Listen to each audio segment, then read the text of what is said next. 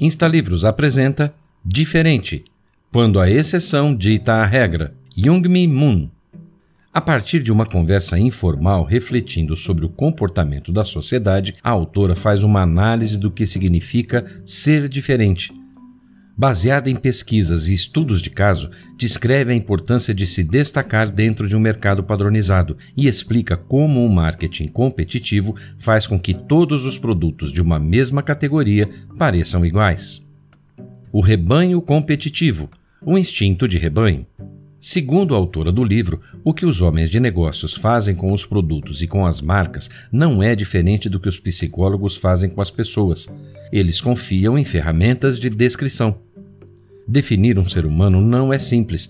Em busca dessa tentativa são feitas análises.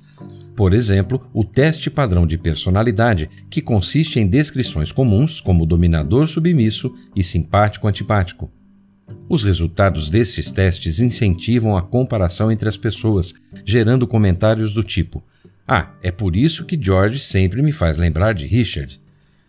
Os gerentes de marcas também utilizam essas análises comparativas e as chamam de mapas de posicionamento. Dependendo da categoria do produto, cabe um modelo de teste. Nota-se então uma tendência competitiva, onde todos caminham para a mesma direção, Quanto mais rígido seja o sistema de medição, mais difícil se torna surgir um destacado, contestador ou experimentador. Da mesma forma, como consumidores, nós usamos esse tipo de análise comparativa o tempo todo. Quando se escreve no papel as diferenças comparadas entre pessoas, existe uma tendência natural dessas pessoas tentarem reduzir as diferenças ao invés de acentuá-las. No fim das contas, qualquer forma de análise competitiva pode levar à homogeneização.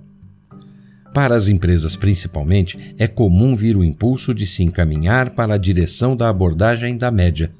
Porém, a verdadeira diferenciação vem da função do desequilíbrio. Essa tendência de se manter dentro do grupo pode ser forte em relação aos concorrentes mais próximos, as empresas estão mais atentas aos movimentos dos concorrentes à sua volta para ligeiramente dar uma resposta no mesmo nível. Essa competição as torna menos diferenciadas.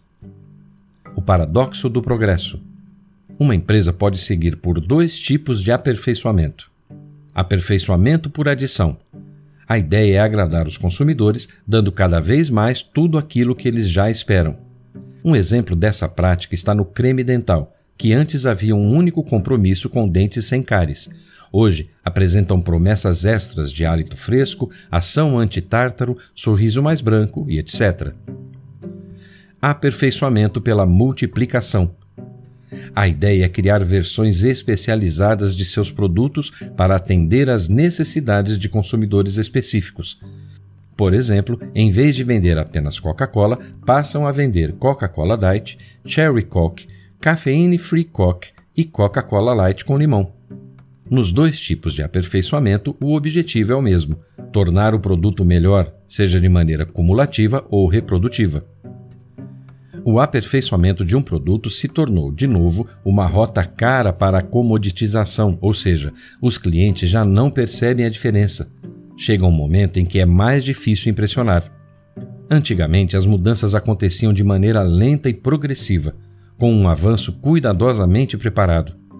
Por exemplo, a marca Gillette, que pôs no mercado a clássica lâmina azul em 1930 e depois demorou mais de 40 anos para apresentar sua primeira inovação. Atualmente, num número cada vez maior de indústrias, as mudanças acontecem de forma rápida e indisciplinada, de tal modo que a soma acumulada de aperfeiçoamentos nem parece dar muito lucro.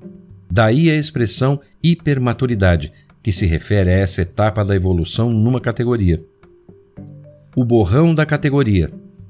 Antigamente, conhecer alguém exigia tempo e reciprocidade.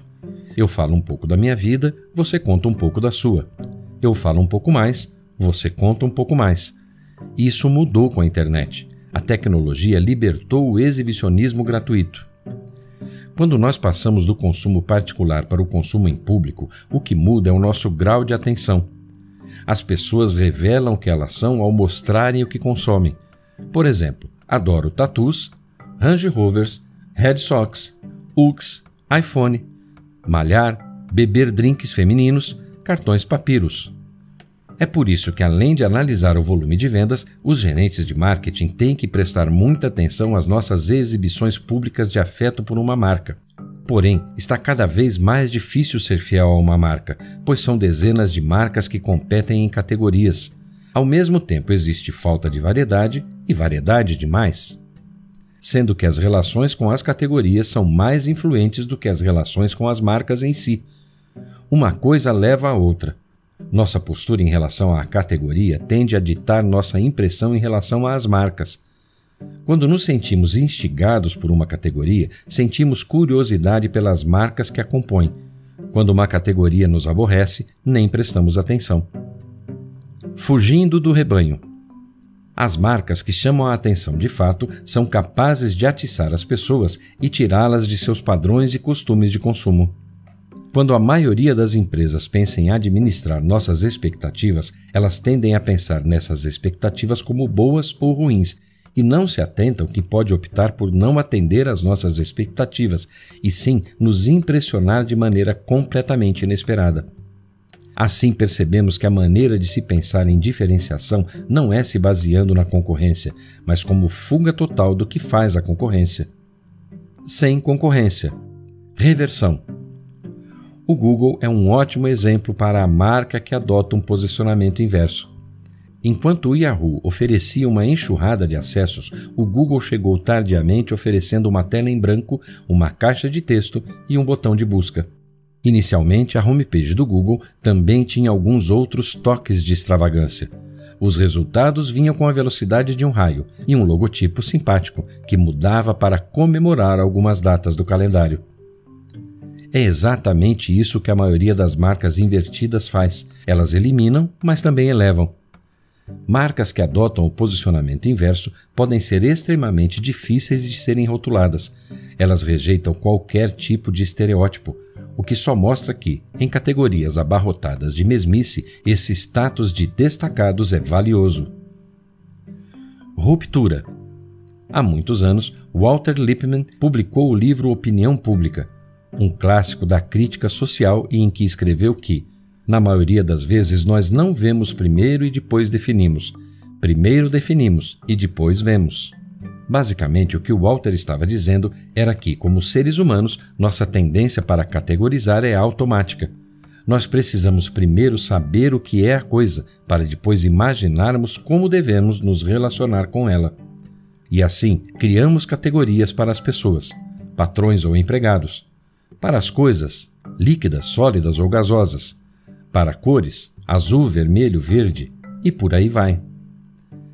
Então, quando acontece de encontrarmos algo que não somos capazes de rotular, como por exemplo uma pessoa em um gênero intermediário, essa ambiguidade tem o poder de nos fazer questionar.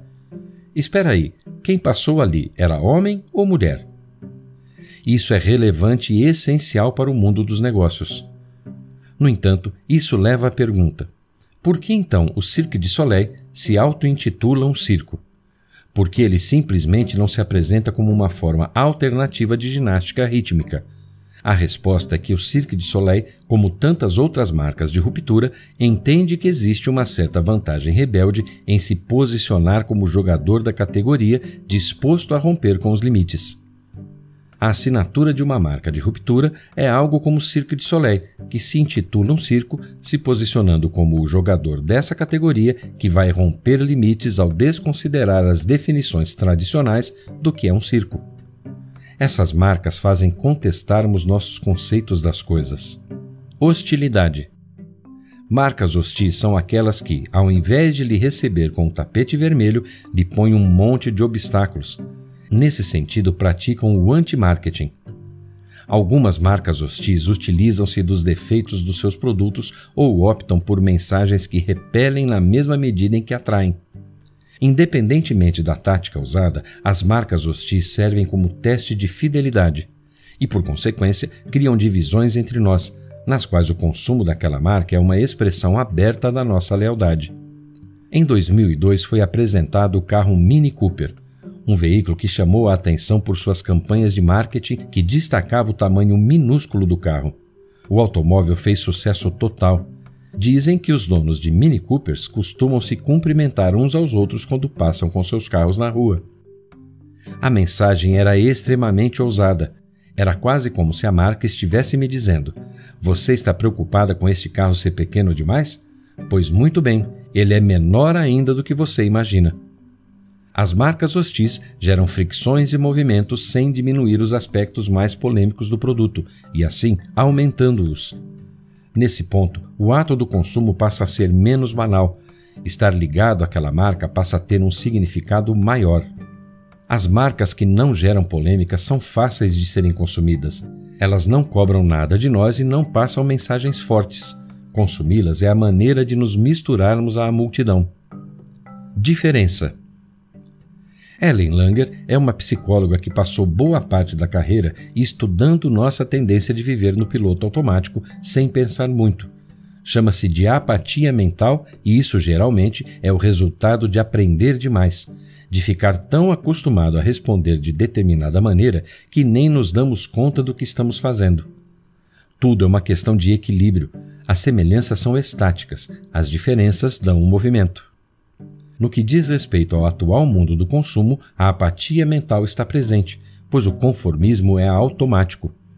Enquanto isso, as marcas de ideias conseguem se destacar sem querer competir nesse cenário. E, independentemente do quanto elas nos encantem ou nos irritem, são marcas que nos fazem parar para pensar.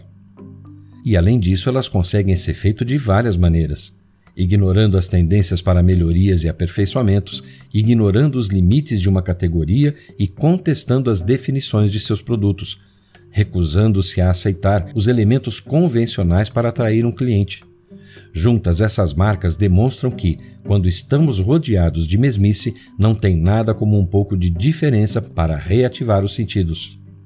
Um exemplo de desconstrução: Dove, verdadeira beleza Lançada em 2004, a campanha se dedicou a destruir o mito da beleza ilusória de uma modelo e, em vez disso, valorizar as virtudes estéticas de uma mulher normal, assim, tornar a beleza novamente acessível. Os anúncios mostravam mulheres comuns do dia a dia e não modelos profissionais, de todos os tipos e tamanhos, vestidas de lingerie branca. E pronto, só um monte de mulheres normais em casa vestindo uma lingerie normal e geraram uma comoção instantânea. Enquanto isso, as mulheres que correram para comprar Dove como resultado da campanha se revelaram as mais apaixonadas pela marca em seus 50 anos de história. Os fóruns de discussão no site da Dove se encheram de fervor.